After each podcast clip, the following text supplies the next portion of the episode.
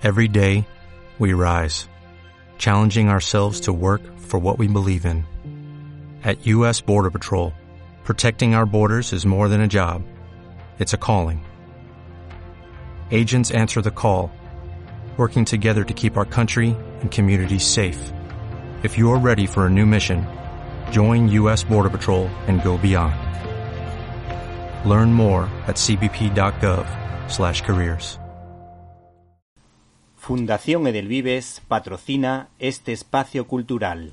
Hace unos años pudimos entrevistar a Diego Moldes, historiador de cine, crítico de cine y director de Relaciones Institucionales de la Fundación Nebrija, autor del libro Cuando Einstein encontró a Kafka en el que se contaba el enorme talento de los judíos en multitud de disciplinas, tanto de letras como de ciencias, y entre sus páginas descubrimos, por ejemplo, que la actriz Heidi Lamar creó el Wi-Fi, que un grupo de judíos se sacó de la manga el Hollywood de las estrellas, o, por ejemplo, que los grandes autores del noveno arte son de origen judío, lo que me da pie para hablar de un gran autor como Alejandro Jodorowsky, autor de la célebre El Incal junto a Moebius.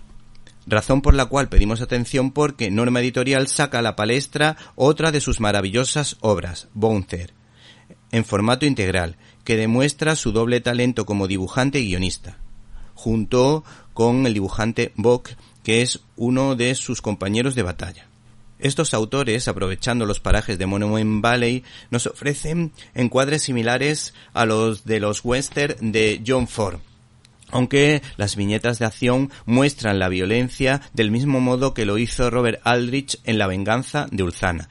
Todo ello aderezado con los picados y contrapicados del inolvidable Orson Welles que también se perciben en esta obra.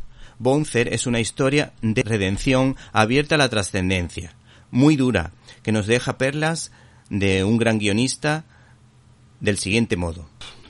Me dirigí a una iglesia, Sentí a mi lado la presencia benévola de mis dos hermanos y mi madre. Escondí la piedra maldita donde no perjudicase a nadie. Transformé el ojo de Caín en el ojo de Dios. Mis sobrinos heredarán esta vasta propiedad y la convertirán en un paraíso.